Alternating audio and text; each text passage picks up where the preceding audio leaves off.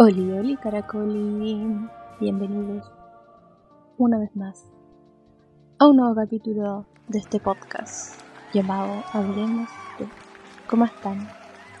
Yo sé que ha pasado muchísimo tiempo desde la última vez que subí capítulo.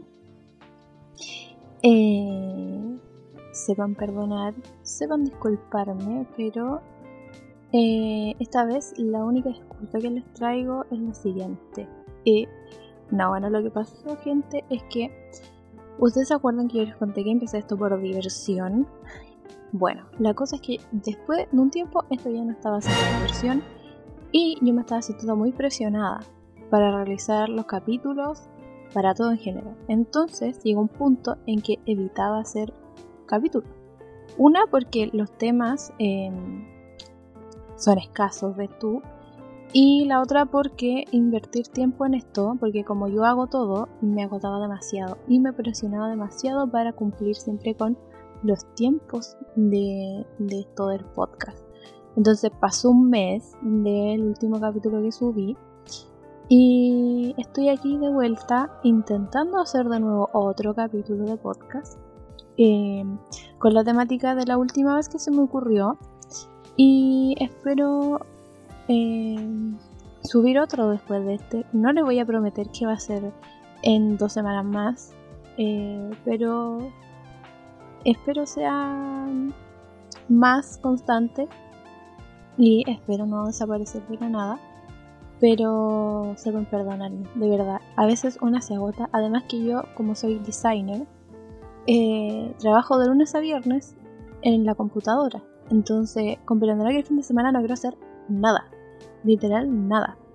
Ojalá esté recreándome con otras cosas. Y eh, bueno, ahora último, eh, encontré un poco de paz mental en tejer. Y aunque ustedes crean que es una actividad de abuelas, eh, les recuerdo que yo soy una señora, entonces sí concuerda conmigo. Pero de verdad que se pasa muy bien tejiendo. De hecho, al fin terminé un chaleco y lo estoy usando en este momento. Y es súper como hermoso terminar una cosa así como esta, porque yo me sentí muy realizada de verlo, de usarlo, de decir yo lo hice. Y esa satisfacción es muy bacana. Entonces, todo este tiempo que yo no estuve grabando podcast, estuve haciendo esto, tejiendo, viendo otras cosas, leyendo, intentando descansar mi mente, porque mi mente es una desgraciada que yo no puedo controlar, ella me controla a mí. Y a tal punto de que a veces me hacía sentir culpable por no cumplir con mis responsabilidades como esta. Y la verdad es que esa presión es solo mía. Ni siquiera ustedes me presionan a mí.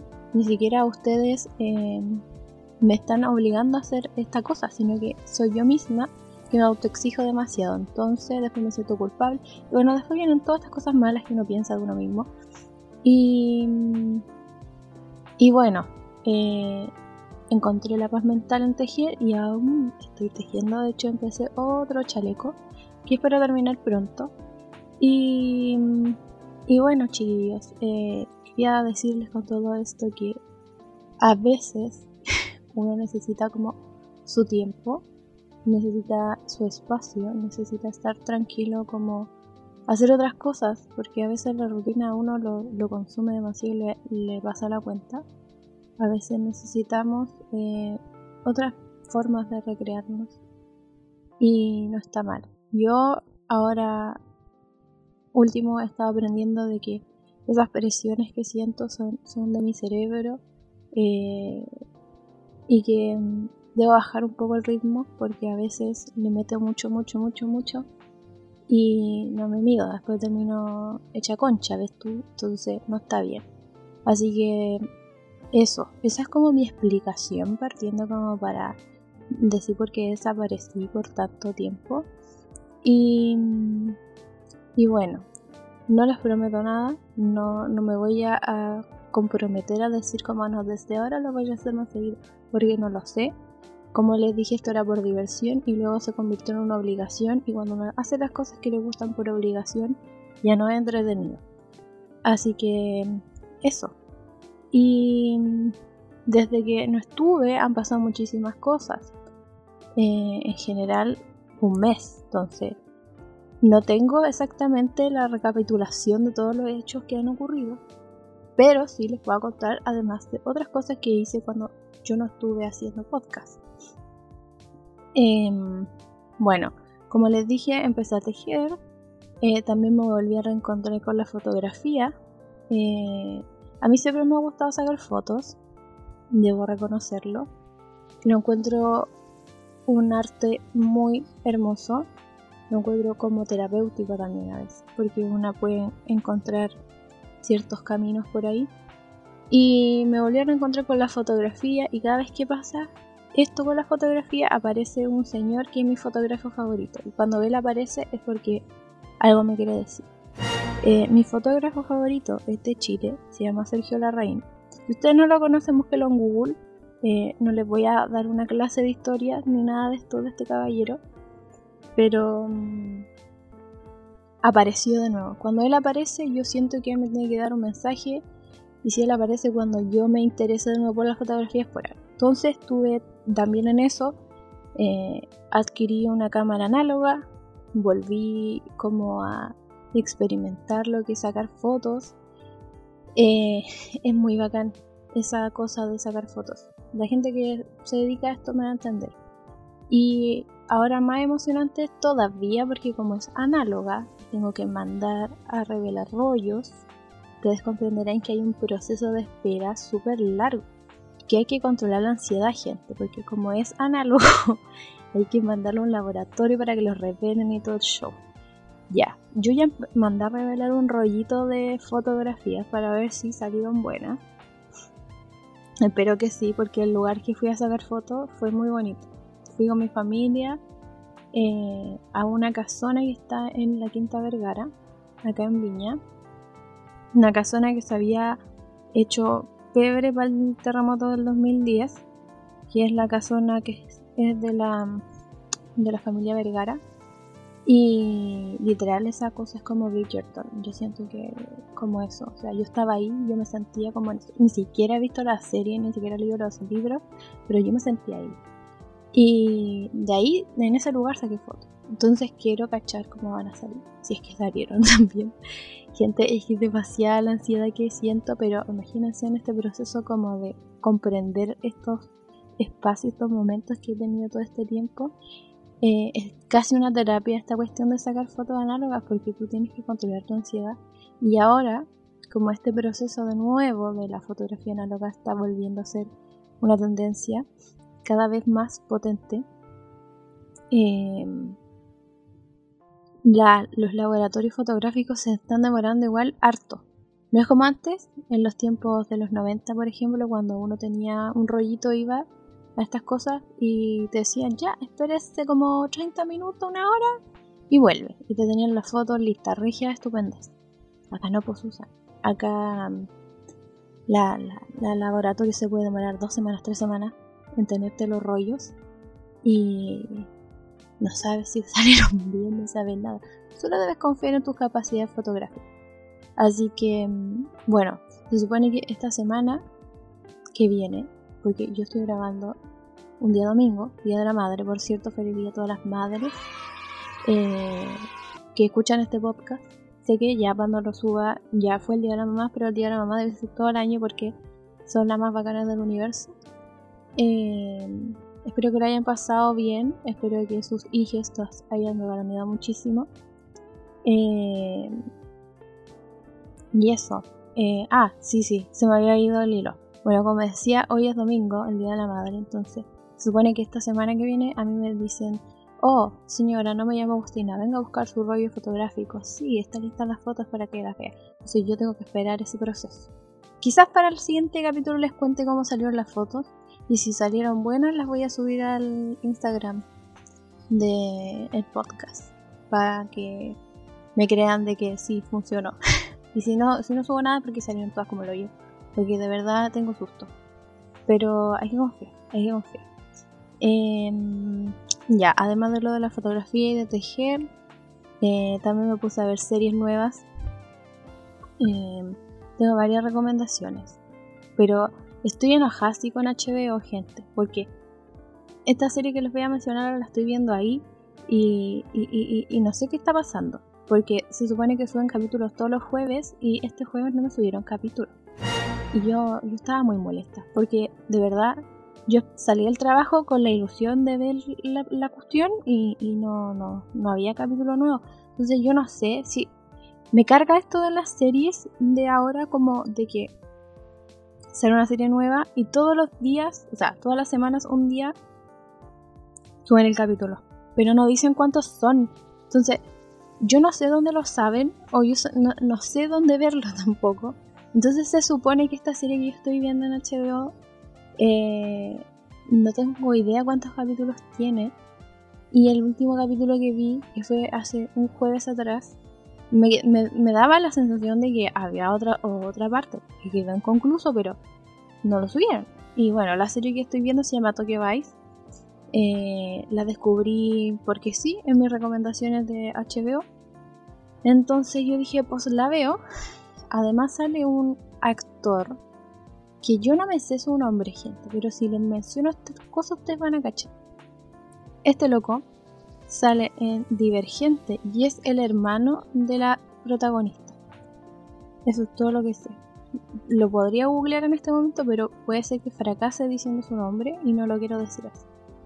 Eh, bueno, pero básicamente este actor es, ese, es el hermano de la tipa de Insurgente y me acabo de acordar otra cosa.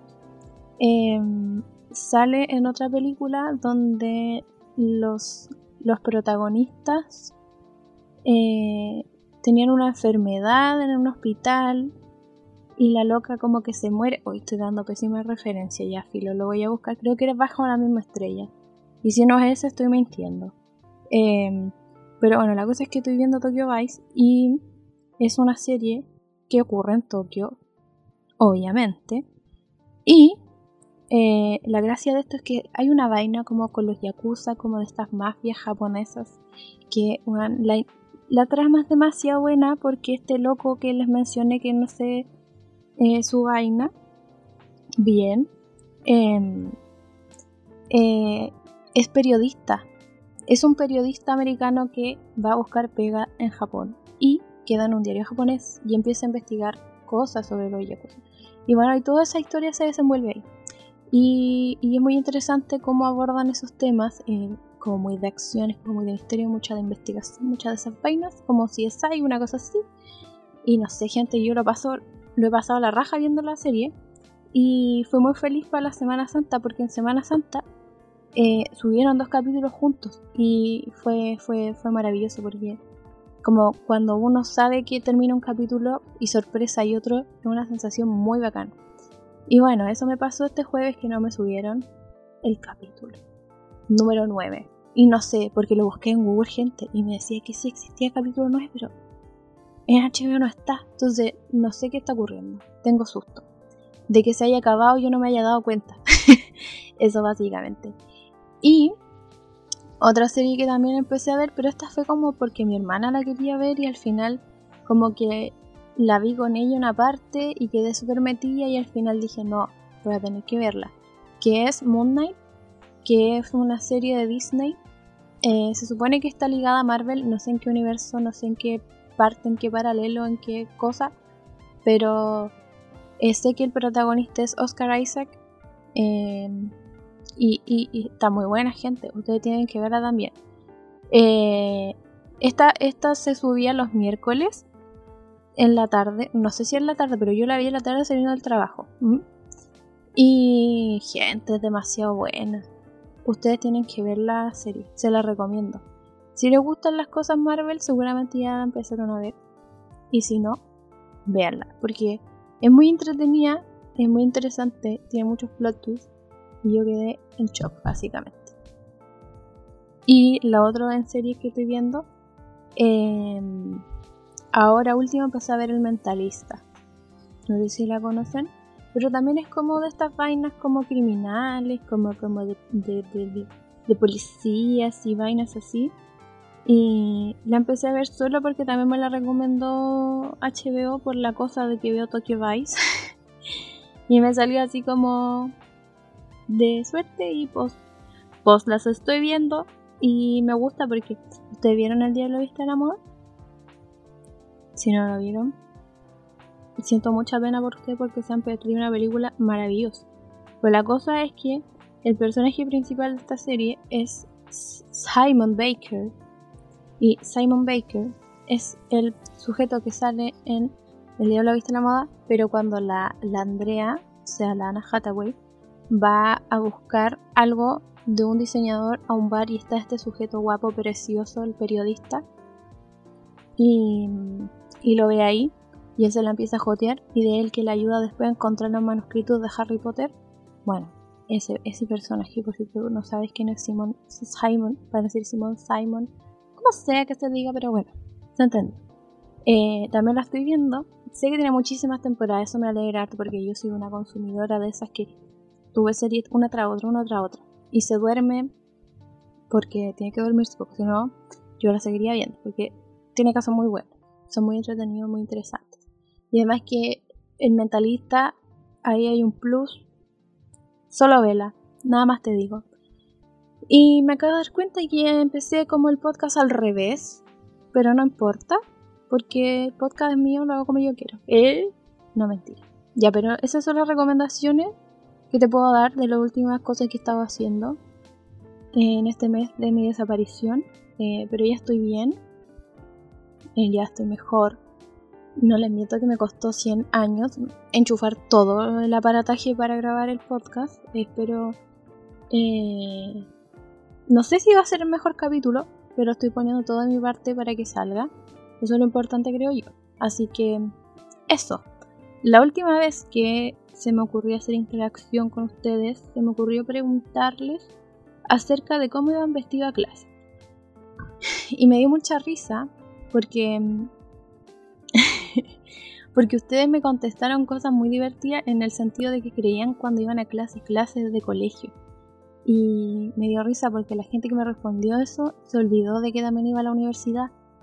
Y eso me dio mucha gracia porque además yo no especifiqué únicamente universidad, pero sí me dio risa como que todos se fueron para ese lado. Y, y la idea de ese capítulo, o sea, de este capítulo que estoy haciendo ahora, es porque un día con la Bel estábamos hablando, bueno, es que la Bel entró a clase, gente. Yo se los conté. En el último, en el último capítulo, creo. Y la cosa es que hay una cosa de brecha de moda que me he dado cuenta de la generación de ella con la mía demasiado grande. Y, y yo lo veo y, me, y me, me impacta. O sea, me encantaría estar viviendo la época universitaria que está viviendo mi hermana ahora. Se lo juro. Pausa para tomar agüita. Porque si tú no has tomado agüita, hazlo conmigo. Porque yo ahora estoy deshidratadísima. Ya. Entonces, eh, si yo lo comparo con antes, a mí me da una vergüenza, gente. Ustedes no se imaginan la vergüenza que me da pensar en cómo lucíamos antes nosotros, las personas de 26 y de ahí para contar. Pero es que, de verdad, yo veo a mi hermana de 20 y yo a los 20 no me vestía como si mi hermana ahora. Que es una cosa aesthetic todo. Aesthetic tú, aesthetic yo, todo. Ella es un verbo conjugable. Y me sorprende porque es tan bacán las cosas que están saliendo ahora en cuanto a ropa que, que me da una envidia de la Sara, gente. Y es muy brígido porque yo también empecé a ver mis fotos de mí, de mí de cómo me vestía antes, no me vestía mal, pero la moda que nosotros vivíamos en ese entonces en cuanto a ropa, mamita Karina, como dijo la María Fernanda la Will, hubiera deseado que eso no hubiese ocurrido. O sea, solo piensen en que anteriormente, el año pasado, había vuelto la moda Tumblr. ¿Cuál es esa moda Tumblr? Me dirás tú. Recuerdo en el 2010-2011 cuando la moda para las mujeres era vestirse con faldas negras, panties negras, eh, blusa a cuadros, sombrero. O simplemente recuerdan a One Direction y cómo estaba vestido. Nada más les digo, esa es como la moda de esos años y, y el patrón de moda que se siguió en adelante. Quizás no toda la gente se vestía así, pero la gran mayoría de la gente de mi edad de ese entonces sí lo hacía. Además, todavía se vivía en tribu urbana en nuestra, en nuestra época y me hace mucha gracia porque estaba la gente Tumblr y estaban los flights, los flights fashion y los flights flights, eh, sin discriminar a ninguno porque las modas ahora se fusionaron en, en, el modo de mi hermana. Entonces los flights flights de antes ahora son aesthetic gente. Y antes uno creía que se veían ridículos vestidos con cosas de marca Adidas y esas vainas. Ahora no. Y era brígido porque ahora no sé si hay tribus urbanas de ropa, porque nosotros nos basamos en eso para vestirnos. ¿Se dan cuenta? Yo, yo quedé impactada cuando empecé a hablar esto con la Bella el otro día. Y, y yo le dije, ¿sabéis que voy a hacer un capítulo hablando sobre eso? Porque me pareció muy interesante. Y además de las cosas que yo veo en TikTok de gente de la edad de mi hermana, de cómo se viste, de cómo se maquillan, de cómo se peinan y cómo se arreglan, es impresionante. Hasta los hombres tienen una vaina como una rutina y ay, es que de verdad me encantaría estar en esta época de universitaria como la de mi hermana. Pero bueno, desgraciadamente ya viví esa etapa y, y me tocó sobrevivir con lo que había, no más pollo. Pero bueno, respecto a eso yo les hice esa pregunta de cómo iban vestidos a clase, así que vamos a leer lo que me respondieron. Hay algunos que me dieron mucha risa, pero, pero bueno, pues ves tú qué podemos hacer. Así que partamos. Déjenme buscar las respuestas porque tengo un desastre aquí. Eh, ya, a ver. La primera respuesta que recibí fue la de mi amigo Felipe, eh, que Felipe estuvo de cumpleaños el, el sábado. sábado, así que le mando un saludo cumpleañero, aunque yo ya le dije feliz cumpleaños, pero para que se sienta famosa, amigo feliz cumpleaños, pero lo hayas pasado estupendo y haya sido un día regio eh, apoteósico, maravilloso. Y, bueno, el Felipe me contestó y me dijo que... ah, no, espérense gente, yo tengo que leer la respuesta, ya se me olvidó todo lo que hacía yo en este podcast. Yo ya estoy fracasando. Todo mal. Yo, yo intentando hacer el podcast y yo partiéndolo mal. Y que se me olvidó toda la dinámica. Ya estamos mal, vamos a Pero la pregunta era la siguiente. Aquí viene. Dice, ¿cuál era tu mejor y peor outfit para ir a clases? Esa era la pregunta. Ahora la respuesta de Felipe. Gracias. Felipe dijo que su mejor outfit era cuando iba con chaqueta de cuero, así bien rebelde. ¡Eh! y lo peor es que todavía anda así, pues si se hace la bonita, a mí me encanta. Me encanta que se haga la bonita y también esta otra pasó por esos moods que yo les decía como de la ropa que nosotras tuvimos que vivir antes. Que si vemos nuestro outfit, de verdad, a mí no me da vergüenza, pero me da pena y rabia la moda que vivíamos en ese entonces. Hubiese deseado estar ahora. Lo he dicho como 200 veces yo. Eh, también respondió la Caro. Y la Caro me dice que no especificó cuál era su mejor o su peor outfit, pero me mencionó que su outfit era polerón, jeans y zapatillas. Simple, but effective, dijo el Harris. Em, también tenemos la respuesta de mi querido Horror Show, más conocido como el Seba.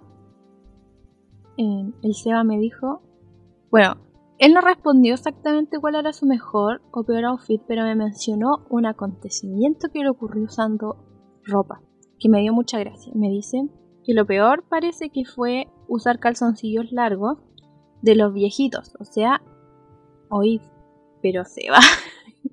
Dice, qué wea más incómoda. Yo la verdad nunca he usado calzoncillos largos, pero eh, me imagino que debe ser muy incómodo utilizar estas cosas porque son más largas de la normal y sueltas. Así que supongo que es como ponerse otro short debajo del pantalón. No lo sé. Tenemos más respuestas. La, la Chimu, anteriormente conocida como la fashionista pobre, me respondió ella y me dijo lo siguiente. El mejor, el pijama, el peor, el formal. Me encantó. Decidísima, decididísima. Y es que el pijama, no es como el pijama, gente. O sea, si usted no siente esa necesidad de llegar a su casa y despojarse de toda su ropa de, de, de persona que sale a la calle y ponerse el pijama, No sé qué hace usted con su vida, porque la verdad, llegar a la casa y ponerse pijama es la mejor sensación del mundo, es como lo mejor que te puede pasar, así que comprendo este sentimiento. Eh, Storm, más conocido como el Basti, eh, me, dijo unas cosas hoy y me dio mucha risa la especificación, así que presta atención. Él me dijo, el mejor era el de Mamá Cuica Pseudo Fitness y el peor era el que había que elegir para salir a carretear. No sé a qué se refería con esto el Basti, pero me dio mucha risa su referencia. Me dio mucha risa su referencia porque Mamá Cuica Pseudo Fitness. Voy a tener que investigar este mood para entenderlo. Eh, pero me dio mucha gracia. ¿Y por qué el peor habrá sido para salir a carretera? Si hay uno usa lo mejor que tiene para verse guapo, o guapa, o guapo, como tú quieras. Curioso, bastante curioso. El Dani, punto punto B, me dijo, la vieja y clásica polera de Metallica. Era la mejor y la peor. Y yo soy testigo de eso porque él no solo tenía una polera de Metallica, gente, tenía muchas de diferentes carátulas, me imagino, de los álbumes de, de Metallica. Y yo estaba ahí para presenciarlo. De hecho, lo más loco que uno podía hacer cuando iba al liceo en nuestra época, porque el Dani es de mi época, íbamos en el mismo liceo, era utilizar una polera que no fuera la del colegio debajo de la chaqueta del liceo. Que me decía, ese era nuestro nivel de rebeldía, como ir con una polera, no sé, pues él iba con la de metálica y yo me ponía así como una rosada, ponte. Como para un ejemplo. Y eso era lo más rebelde que podíamos hacer, ¿cachai? Porque no podíamos acceder a otra moda escolar. Eso es otra cosa que yo tengo que mencionar, gente, antes de continuar. Mi hermana también iba al mismo liceo que yo. Yo salí de ahí y ella entró. Y cuando yo salí, hay muchas cosas que cambiaron en cuanto a vestimenta en el colegio. Como por ejemplo, Em, se podía ir con salida de cancha, acá el buzo, acá el buzo deportivo, eh, como tú quieras decirle, pero aquí en la quinta le decimos la salida de cancha.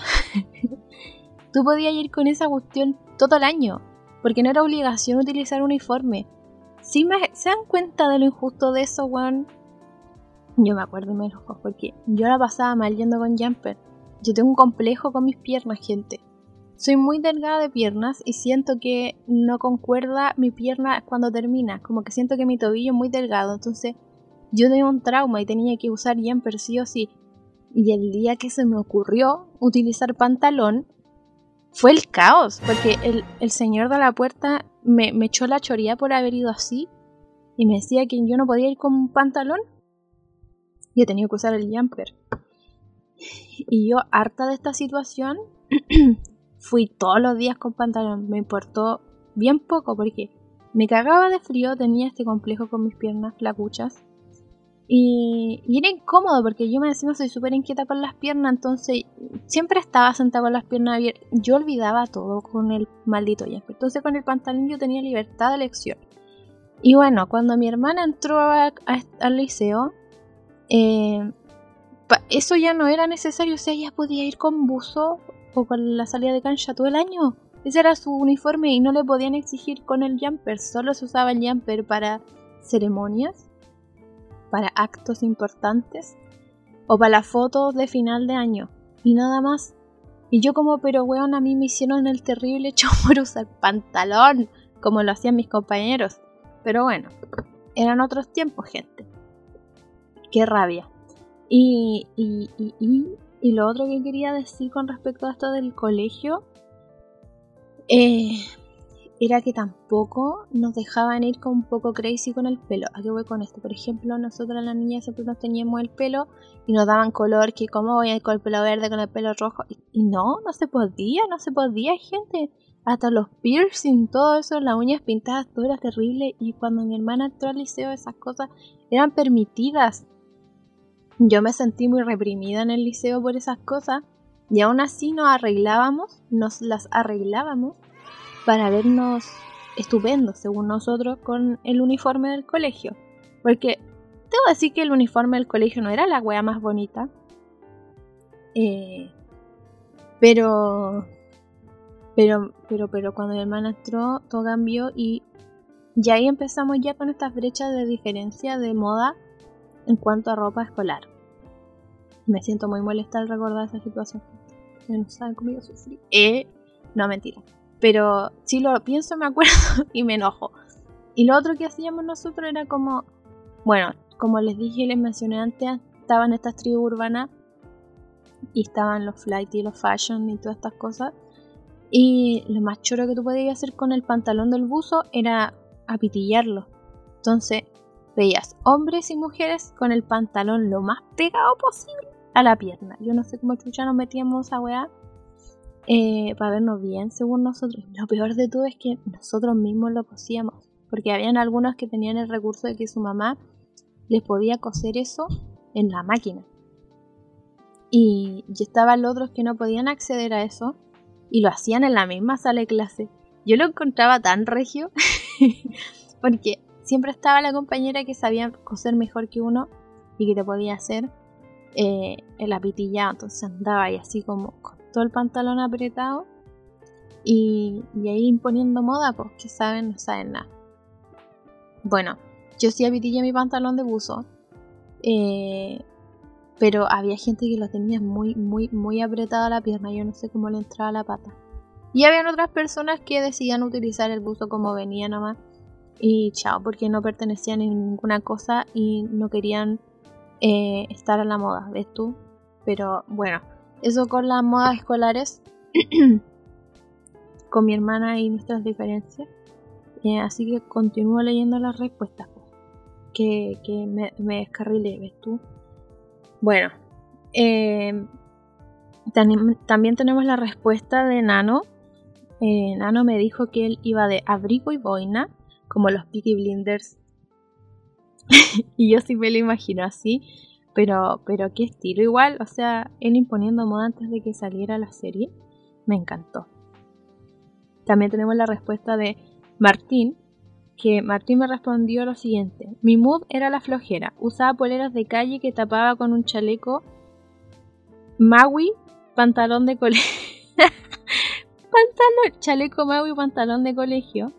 Y zapatos del colegio. Y un gorro de lana regido. Ah, no, tejido crochet. Que lo revé una prima. Cero glamour. Ya me lo imagino en plan. Como.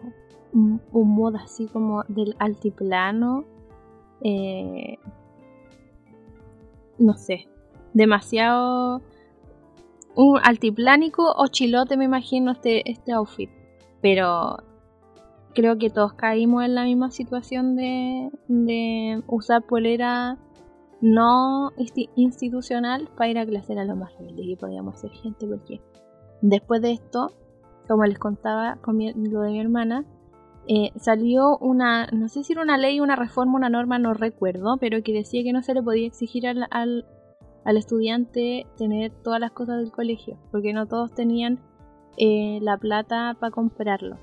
Estoy hablando de un liceo municipal, porque los subvencionados, los privados son exigentes con esa wea.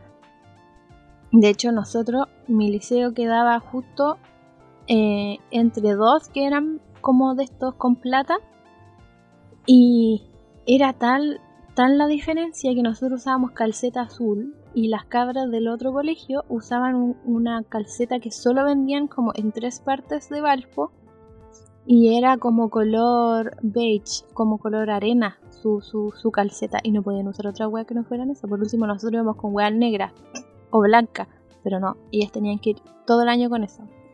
Qué brígido está de la moda institucional, oye. Eh, también tengo la respuesta de agente.kaboom, que las voy a leer a continuación. Eh, ¿Dónde está? ¿Dónde está? ¿Dónde está? ¿Dónde está? Como siempre yo pierdo todo. Ya lo encontré. Dice, según agente Kaboom, esta es su historia.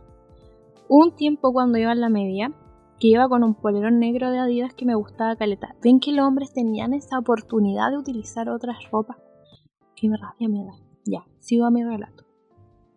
Onda iba con zapatillas, los clásicos pantalones de colegio gris y ese polerón. Y era mi confi, era mi confi y era mi look cool. Míralo, viste qué rabia, yo siento mucha envidia en esa cosa, yo hubiese preferido ser hombre, francamente. Y en cuanto a looks menos favorables, creo que me gustaba mucho menos cuando teníamos que ir con buzo y la polera del colegio, típico look de educación física.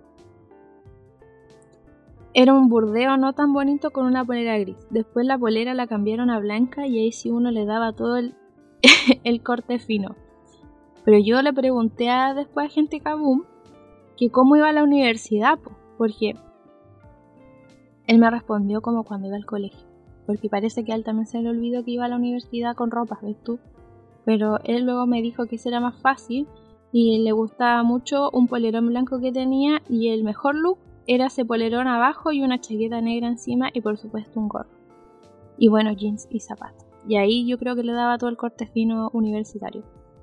Em, y la otra persona que me respondió así mucho, mucho, como una gran historia de, moda, fue la Belén, que también le mandamos saludos a la Belén, porque ella se emociona mucho cuando yo le mando saludos en el podcast, así que lo voy a hacer más seguido porque me siento famosa.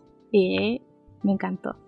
Bueno, la Belén me contó una historia bien larga y yo la comprendo, pero primero pausa para tomar agua. Ya, procedo. Me dijo, no me dejó dar una respuesta tan larga a la caja de preguntas. Odio eso de esta cuestión de Instagram. Odio esta weá de Instagram de que no podéis responder mucho en la cajita y que más encima los audios todavía sean de un minuto. Francamente insoportable. Pero prosigamos con el relato de la Belén. Y me dijo que como dependía de mis papás y no existía Shane, me las tenía que arreglar con la ropa que tenía. Así que no podía armar tantos outfits, pero sí mis papás siempre en invierno me regalaban botines. Y yo aprovechaba de pedir botines Semorán, que eran los que estaban de moda. Que eran los típicos con plataforma, y los usaba todos los días, hasta que no dieran más. Y además de eso, como que usaba, usaba siempre jeans. Me iba a la segura porque según yo combinaba con todo, y para arriba me preocupaba de variar. No era muy creativa, no usaba Pinterest, pero en ese momento encontraba que me veía bien. Y los peores outfits eran cuando pasaba de largo y elegía lo primero que encontraba. Iba sin combinar y a veces con la ropa manchada. me encantó el relato de la Belén, pero sí, gente. ¿Se dan cuenta de la, de la diferencia entre las ropas que hay para la juventud de mi hermana versus la juventud de nosotros? Porque a mí también me pasó que como, o sea, yo vivo con mis papás todavía, pero para cosas como la ropa ya, eh, mi mamá ya no me compra nada. Me pregunta si necesito algo. Pero sí, eh, uno se la arreglaba con lo que tenía para verse regio, y a veces era difícil eh, estar como a la moda con las weas que salían, porque no todos tenían plata para lograr ese objetivo. Por ejemplo, esos zapatos que menciona la Belén, yo me acuerdo que estuvieron muy de moda, pero eran súper caros. Eh, yo no sé por qué esa marca es tan cara, pero los zapatos de esa marca siempre la tendencia es con plataforma. Pero sí son muy caros y obviamente ella usó una estrategia estupenda que era pedirlos para el cumpleaños porque ahí los papás nos catiman en topes de lo que tú puedas pedir. Además ropa y la ropa es de necesidad, entonces ella no necesitaba. Pero se dan cuenta, ¿no? De esta como brecha de ropas bueno, yo en la universidad eh, siempre tuve un mood de ropas. Eh, siempre me ha gustado mucho la ropa, siempre me ha gustado mucho la moda y las tendencias y toda la mierda que existe. Pero mis tendencias de ropa no siempre son las mismas que mm, pueden estar pensando ustedes en este momento porque yo soy una abuela, soy una vieja. Tienen que pensar en ese concepto. Entonces las ropas que yo suelo usar siempre son vintage. Eh, en el sentido de que me gusta como la época de los 90 de los 80. Siempre me ha gustado como esa vaina en ropas. E intentaba vestirme así siempre. Imagínense que cuando yo estaba en la universidad, porque yo estudié otra cosa antes, eh, no sé si se los conté, pero yo estudié otra cosa antes y en algún momento voy a hacer un capítulo de eso. Eh, en la universidad en la que iba, no había mucho estímulo con las ropas, pues porque eh, lo más fácil era usar jeans y polerón, pero yo siempre iba más allá, iba de camisas, eh, de chaleco y camisa, como en realidad siempre me vestí igual, pero las cosas antes eran más difíciles de encontrar porque no había tanta ropa americana como ahora. Pero cuando entré a estudiar diseño, eh, el mundo se abrió, eh, el mundo cambió para mí y, y pasé por muchos de estilos de ropa, al igual que de cabellos. Pero siempre había la tendencia a usar blusas, pantalón, zapatos. Eh, zapatos así como, como Oxford, como mocasines, eh, también zapatillas, pero van variando, depende del outfit, pero siempre em, como de esa onda, como 80, 90. Y me pasaba de repente que cuando iba a la disco, por ejemplo, yo no sabía cuál era la ropa de disco porque a mí no me gusta salir, gente. Yo soy muy de estar en la casa. No sé, cuando tomaba la decisión de salir a la carretera yo no sabía con qué ropa ir porque la gente que va a la disco siempre va como pilulla de la ropa, así como, como un pedo y esas cosas y a mí no me gusta mostrar mucho mi, cuerpo, ¿ves tú? Entonces yo no podía ir de camisa y chaleco a la disco, Entonces igual lo pasaba un poco mal en ese sentido porque las ropas varían según la ocasión y en esa ocasión yo fracasaba bastante. Y hubo una época en que utilicé mucho blazer y zapatos. En plan, como es Federico Sánchez, así iba a clases. Salvo que, la, por ejemplo, en vez de usar camisa usaba polera de alguna estampado encachado como, no sé, de Bowie o de lo Arctic. La polera del momento en ese entonces y el clásico blazer. Eh, pero sí, he pasado por muchos moods de ropa, pero siempre como en el mismo estilo. Y me da risa porque eh, si, me pongo a pensar, no ha variado tanto, pero sí ha variado como la forma en la que uno conseguía la ropa. Antes, como dependía de mis papás, me era más difícil, entonces tenía solo dos épocas en el año para pedir ropa, que era Navidad y mi cumpleaños. Ahora, como ya soy más grande y en ese aspecto yo me compro las cosas, me puedo comprar las weas apenas las veo, ¿cachai? Pero antes era difícil. Era difícil estar a la moda en el colegio o en la universidad cuando solo tenía la Junae, por ejemplo, y te daban la plata justa para sobrevivir. Y además siento que en ese aspecto la ropa era más cara en algunas cosas, como que no habían alternativas más baratas. Eh, solo podías comprarte en ciertas partes y, y siempre estaba súper caro y por eso como lo hacía la Belén, solo lo pedí pedir para tu cumpleaños para Navidad porque ahí se podía cazar más plata de lo presupuestada. Y eso era, eso era brígido. Ahora comprarse una polera o algo no sale tan, tan caro como antes. Podéis pillar polera, no sé, pues a dos lucas en el súper. Eh, y armar un outfit súper súper bonito. De hecho, he visto TikToks de niñas que hacen como videos de cosas que se comprarían. Tienen un presupuesto de 30 lucas, se compran zapatos, pantalón, polera, chaleco, todo y se ven regia y todo el súper. Y yo lo encuentro regio también. Porque a la larga está la moda en un bajo presupuesto. Y, y eso con el tema de las modas, gente. Y si yo me pongo a pensar en las ropas de mi hermana, por ejemplo, a ella le gusta un estilo de ropa que no recuerdo, que algo con streetwear creo que es la cosa, si no es esa no sé cuál es, pero no le voy a ir a preguntar ahora. Em, que es como esta ropa oversize, en plan mucho cierre, mucho broche.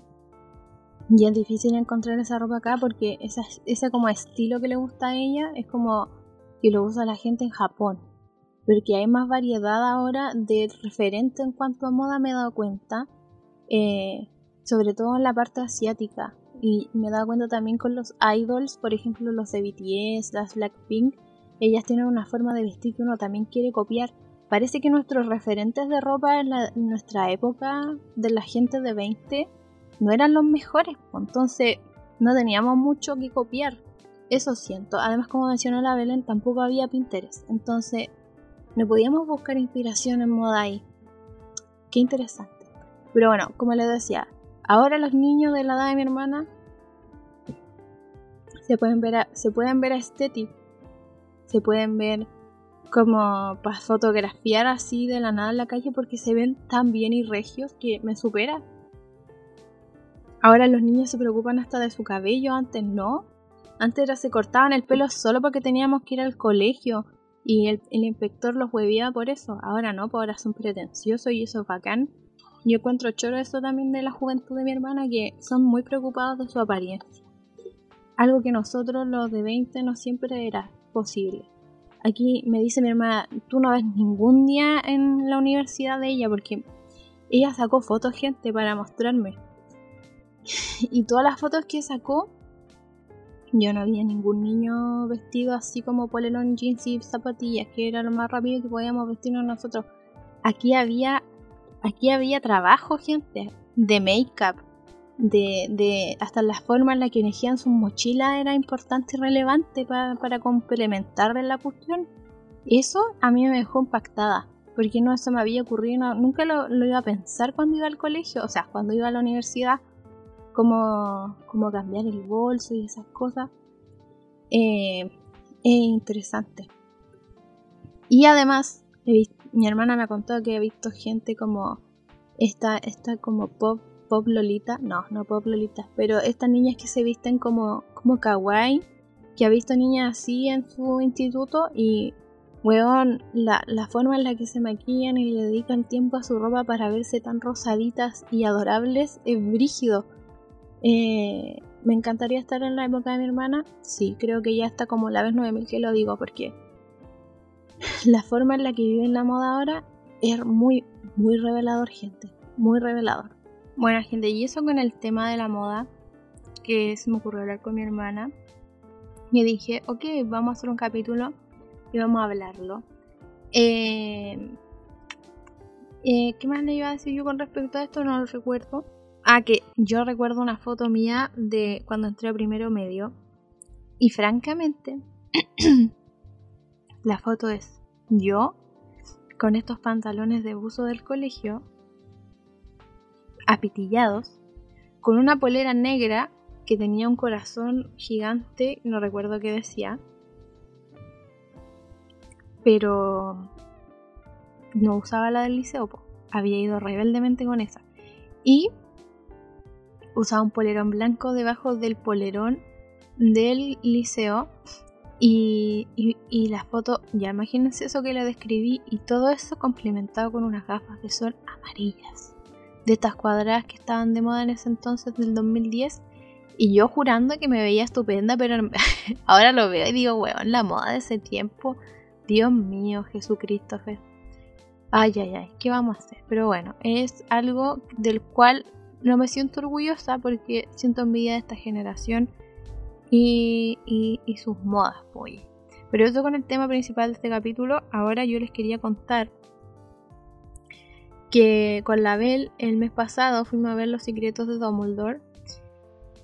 Y la verdad es que encontramos la película buena, pero nos pasaron varias cosas con la película.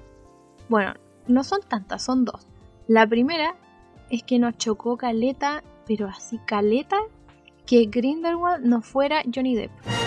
Eh, recordemos que Johnny Depp tuvo un problema con su ex esposa, la Amber, y un problema judicial, el sujeto estaba en juicio, bla, bla, bla, porque la, la mina dijo que el otro era violento con ella y toda la gente que trabajaba con Johnny Depp le dijo, bueno, socio, si usted es de lo violento, yo, adiós, yo no trabajo con usted. Así que, de la mano, caballero, que le vaya bien, ojalá salga salga impune de esto, pero nosotros ya no lo queremos. Así que, ¿qué hicieron? Lo reemplazaron a Grindelwald. Y la verdad es que yo pensé que no iba a ser tan terrible ver a otra persona haciendo ese personaje, pero gente, yo sentí que me dolió. Porque yo sentí que ese personaje era de Johnny Depp siempre. De ser como malvado, de ser como irónico, de todas esas cosas. Yo sentí que tenía que ser él. Y me dolió no verlo, y, sentí todo el tiempo la ausencia de él en la película.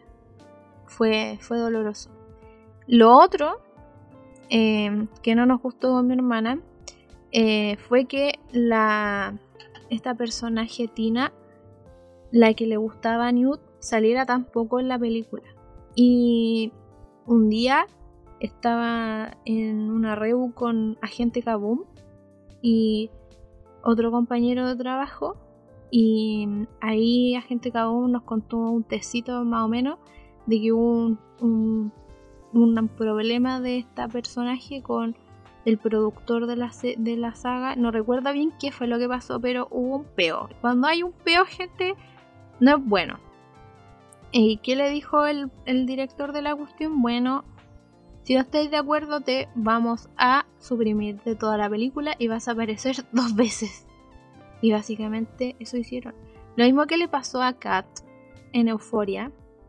Eh, resulta que ella estaba muy disconforme con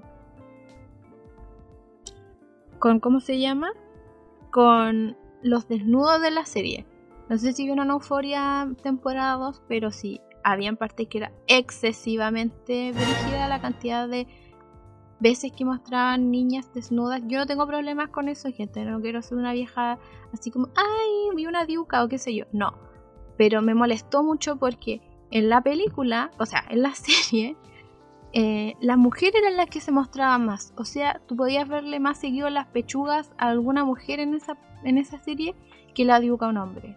Y eso lo encontré pésimo porque debe haber sido equitativo. O sea, no equitativo, pero intentar mostrar menos si eran escenas sexuales uno entendía, pues no era tan necesario que le vieran las pechugas o el trasero, etcétera, más a la mujer que al hombre. Pero bueno, a ella, a Barbie Ferreira, no le gustó eso y le dijo al director, oye, a mí no me pongáis en tantas cosas así como del desnudo porque yo no estoy de acuerdo. Y que el weón se enojó y le dijo, ok, no te gusta la wea como está ahora, vaya a salir poco también. Y por eso salió tan poco su personaje en la temporada 2, gente. Porque ella fue a hablar con el director de la, de la serie para manifestar eso. Y al final el weón la metió en la serie y sale solo un par de veces y no sale ella como en una historia desarrollada como al inicio en la primera temporada, lo cual me parece terrible. Pero volviendo a los secretos de Dumbledore, lo mismo le pasó a este personaje, Tina, que no recuerdo el nombre de la actriz en este momento, pero mm, feo, po, que hagan eso con los personajes. Además, Tina tenía un, un ¿cómo se llama? Eh, un personaje muy interesante para desarrollarse en el, en el, ¿cómo se llama? En la película. O sea, como había justo llegado como un puesto bacán en el Ministerio de Magia y solo la nombran un par de veces. Uno la ve en el maletín de Newt y después para contar. Eso no me gustó. Eso no me gustó de la película.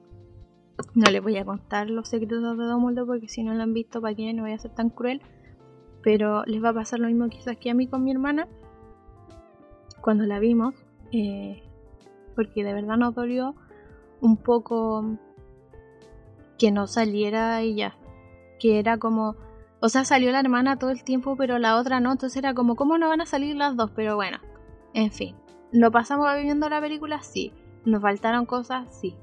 Eh, yo creo que le damos como 7 de, de 10 eh, Estrellas. Sí. Es que me quedé pensando como en la cuestión del Johnny Depp y todavía me duele, me duele mucho. Ah, y una cosa que yo le iba a contar porque un dato freak. Cuando vi la, serie, la película con mi hermana, eh, yo le decía, oye, hay un personaje esta cuestión que me, me causa como que ya lo vi antes. Y ella me decía, ¿qué personaje? Y yo le decía, es que había uno de una serie que yo estoy segura que vi, que vi. Y me dice, ¿qué serie? ¿Qué personaje? Y yo como, no, sí, ya me voy a acordar, ya me voy a acordar. Y bueno, la cosa que sucedió aquí es que uno de los personajes de esta serie me sonaba muchísimo cuando lo, cuando lo vi. Entonces yo decía, ¿de dónde mierda salió este viejo de mierda? Susan, necesito más información. Entonces, yo te voy a contar que el, este señor que hacía de... Ay, ¿cómo se llama? Que lo estoy buscando en el Google. Estoy, estoy fracasando. Que era el, el, como el presidente, como el vocero del Ministerio de Magia. Eh, en la de secretos de los, de los secretos de los Dumbledores. Eh, yo le decía, yo lo he visto en una parte, yo lo he visto y, y, cuando a mí me pasa eso, gente, mi cerebro piensa hasta que se acuerda. Y resulta que el señor, este del Ministerio de Magia, era nada más y nada menos que Ulrich Nielsen. Si usted vio Dark, usted sabe quién es este viejo que estoy mencionando, pero cuando mi cerebro hizo match y encontró la coincidencia facial de que yo había visto Dark y que este viejo que salía ahí era igual a él, yo dije, no, es que este no puede ser el de Dark porque el de... ¿Cómo, cómo, cómo, Susan? ¿Cómo? Pero sí, hemos descubierto que el señor Ulrich Nielsen sale en, los secretos de Dumbledore. Y fue muy impactante cuando lo descubrimos porque mi cerebro en esas cosas faciales no falla. Eh, se demora, sí, pero, pero lo, logramos y, y, nos impresionó igual porque él es alemán, entonces fue como, wow, qué nivel, qué nivel. Ya, eso con respecto a los secretos de Dumbledore, que fue como lo más choro que, que nos pasó viéndola. Eh, lo que sí nos impresionó cuando la vimos, eh, que dura ya volví al tema, pero bueno, es que me acabo de acordar.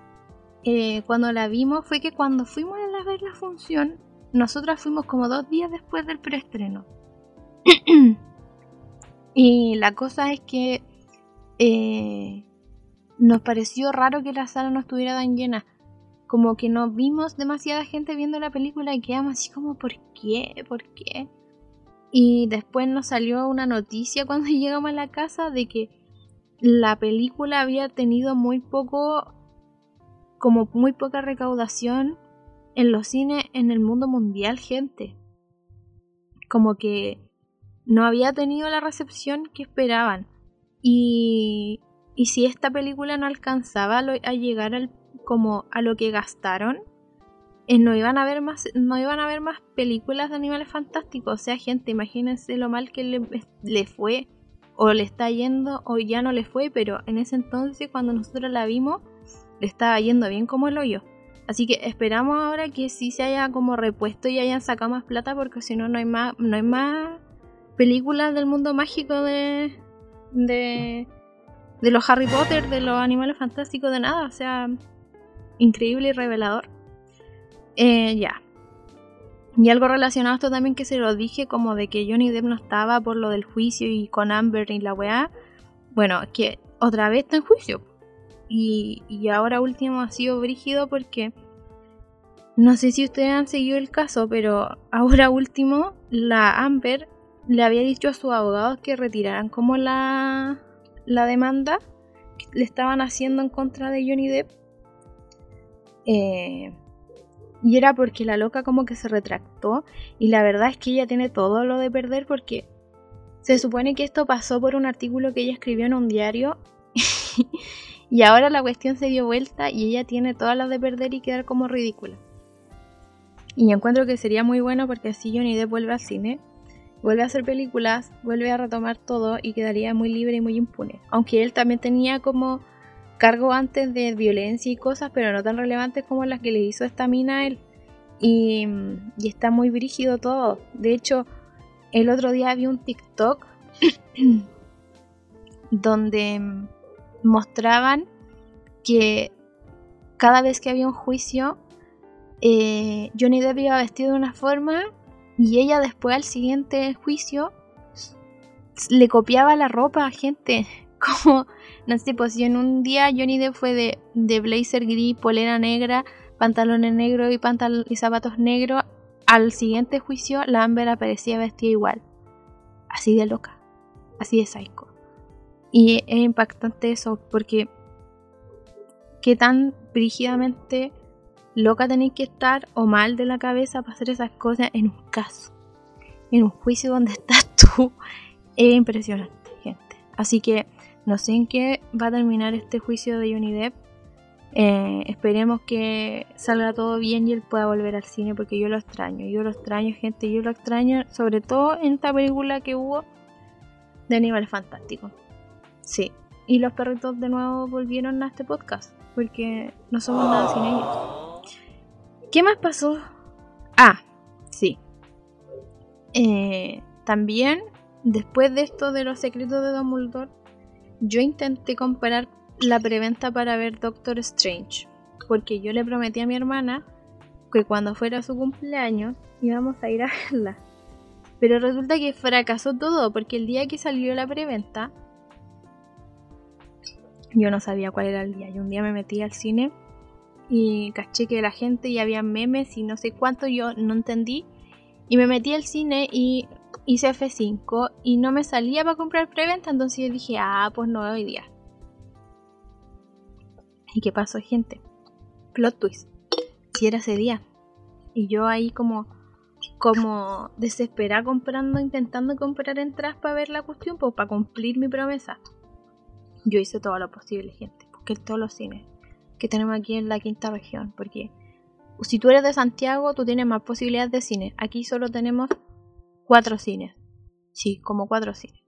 Sin considerar los cines como de teatro. Em, bueno, la cosa es que lo intenté, lo intenté, lo intenté. Y hubo un momento en que yo lo iba a lograr, gente. Porque al principio quería comprar para el, para el, para el preestreno. No lo logré. Y dije, ya, lo voy a comprar dos días después, vamos el fin de semana. Y la cosa es que eh, yo lo intenté, lo intenté, lo intenté y logré encontrar una sala en un horario temprano porque a nosotros nos gusta ir al cine en la mañana, no nos gusta ir de tarde. Y dije, ya, 10 de la mañana, da igual, vamos, filo. Y yo estaba ahí pagando gente. Los cuatro asientos porque íbamos a ir con mis papás también. Y de repente me sale procesando el pago. Yo, bien, lo logré. Voy a ir a ver Doctor Strange. ¿Saben qué pasó? el puto Cinemark tiene, tenía la página tan mala que me votó cuando yo estaba pagando. Y decidió echarse a perder la página. Como cuando te salen puros códigos de, de fuente así. Y, se, y salía como procesando pago, procesando pago, procesando pago. Y nunca se hizo el pago, gente. Y yo no pude comprar la entrada. Y me dio tanta rabia. Dije, no, pienso ir a ver esta película y después le tuve que explicar a la Bel que no logré comprar entradas y que probablemente íbamos a tener que ir muy después a verla. Porque, gente, yo fui al cine ayer, ayer sábado 7 de mayo, con mis papás y mi hermana. Fuimos a ver una película de la Sandra Bullock y Channing Tatum que se llama La Isla Perdida. Eh, porque a mi mamá le gustan las películas de Sandra Bullock, entonces como era el día de la mamá, bla, bla, bla, le dije vamos a ir a verla. Y gente, fuimos al cine y estaba la zorra. No puedo decirlo de otra manera, para que ustedes entiendan la gravedad de esto. Estaba la cagada de. Pero así, onda la cagada con la gente que iba a ver Doctor Strange. Literal, estos weones del cine no tenían ni un puto segundo para poder limpiar la sala y hacer el recambio de aire con la gente que estaba viéndola al principio para que entrara gente nueva. Eso a mí me, dio mucha neura.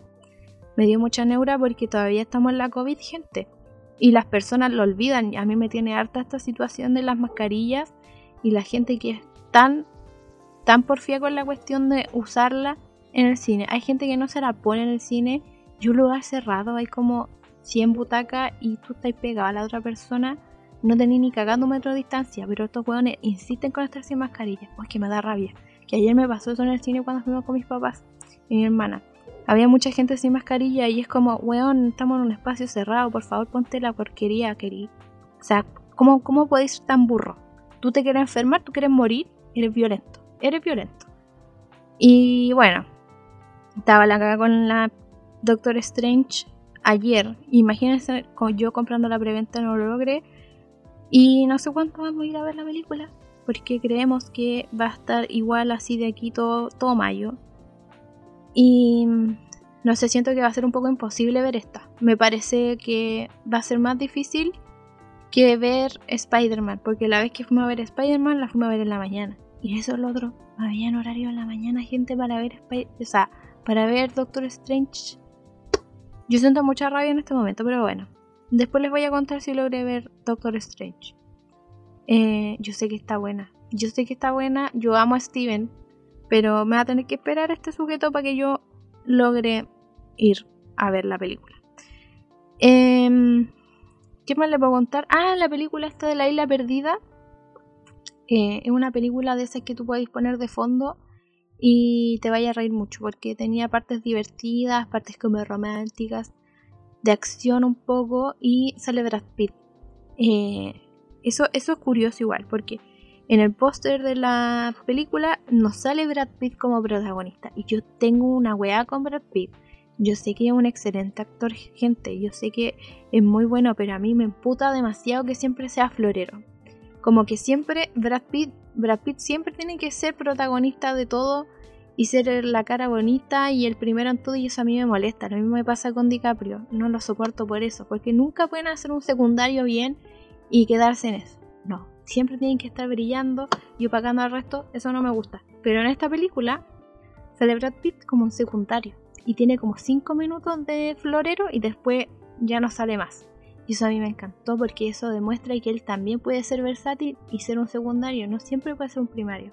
Y eso, eso se valora. Eso como que le resté unos puntos de negatividad a Brad Pitt y le sumé unos positivos. Eh, me encantaría seguir viéndolo haciendo papeles así porque ya basta de tantos floreros, porque sé que hay más actores buenos que él que tienen la misma oportunidad de brillar. Esto es un llamado para ti, Hollywood. ¿Me estás escuchando? Ah, ya me puse muy exigente. Pero básicamente, gente, eso es todo lo que les puedo ofrecer para este capítulo. No tengo más cosas que contarles. Bueno, iba a ser como una historia de canciones, pero en realidad prefiero contárselo así como a modo de, de que, que él les cuenta algo de la nada. Pero es que la otra vez estábamos viendo TikTok con mi hermana y nos salió un TikTok de Lady Gaga. Y quedamos así como, ¿what? Con la, con la historia, porque Usted conoce la canción del Poker Face de, Lady Gaga, ¿cierto? Que es súper conocida en nuestro año, como en los 2009, 10 por ahí. Y bueno, la cosa es que le preguntaron a ella en qué se inspiró para hacer esta canción. Y literal, una canción, Poker Face, habla de que cuando ella está tirando con un hombre, está pensando en una mujer, gente. Eh, yo quedé impactada con esta información porque nunca se me había ocurrido pensarlo así. No en el sentido de que me horroriza, de hecho me encanta que ese sea el trasfondo real, pero nunca se me hubiera ocurrido, po. Eh, ya jugáis, querida Lady Gaga. ¿Qué queréis que te diga? Bueno, y además de otras cosas que menciona, porque la canción en sí también habla sobre jugar póker y toda esta situación, contexto de jugar póker en el casino y todo eso, pero literal, en sí la canción está basada en eso, en que ella fantasea con mujeres mientras está en una situación íntima con un hombre. Y eso a mí me gusta, eso a mí me encanta, eso a mí me fascina porque ella juega con eso y, lo encuentro maravilloso. Además que uno siempre anda repitiendo las canciones como loro y no calla nada de lo que está hablando, pero bueno, eso fue lo que nos dijo TikTok la vez que lo vimos. Y con la Bel quedamos así como, si antes nos gustaba esto, ahora nos gusta más porque sí. Como, como, como era la consigna antes, todo gay, todo gratis, así mismo, así mismo gente. Bueno, como les dije, no tengo nada más que ofrecer, eso era todo lo que tenía preparado para hoy. Perdonen lo poco, sé podría hacer más, pero ya me siento muy realizada por haber grabado este capítulo. Eh, ya saben lo que sucedió, lo que ocurrió. Esperamos subir nuevamente capítulo pronto, esperamos subir algo eh, entrete o quizá le digo a la Bel si grabamos algo, no lo sé. Así que ahí yo creo que volveré a aparecer haciendo preguntas, como siempre, esta interacción para lograr armar el capítulo. Eh, no se olviden de las medidas de autocuidado, ¿cierto, perrito? Se quedó callado. Justo cuando yo le pregunto a él, ¿qué patúa?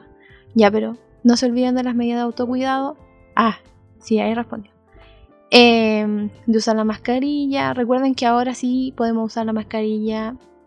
O sea, nada que ver lo que estoy diciendo. Recuerden que ahora sí se puede no usar la mascarilla, eh, pero en espacios abiertos. Onda, cuando tú sientas que no hay gente a tu alrededor, te la puedes sacar en un momento para respirar aire fresco. Porque igual es sofocante usar mascarilla siempre, sobre todo en la calle cuando uno camina, etc. Pero tú no olvides cuidarte, protegerte. Eh, porque sí, gente, aunque ahora haya medidas de más flexibilidad con respecto a esto, no se ha ido por completo, la lecera todavía está, así que por favor, cuídense, lávense las manos, use su mascarilla, eh, mantenga la distancia social lo más que pueda. Y, y eso pues gente, eh, gracias por comprenderme Eh, así usted le está pasando lo mismo que a mí, tómese su tiempo, nadie lo presiona, porque uno solo se presiona y, y no, uno tiene que bajarle un poco el ritmo a la vida porque si uno no lo hace, todo se consume rápido y no lo disfruta. Así que mm, eso, cuídense mucho, nos vemos, nos escuchamos, nos sentimos, como dijo Natalia en otro episodio. Eh, eso, cuídense mucho. Chai.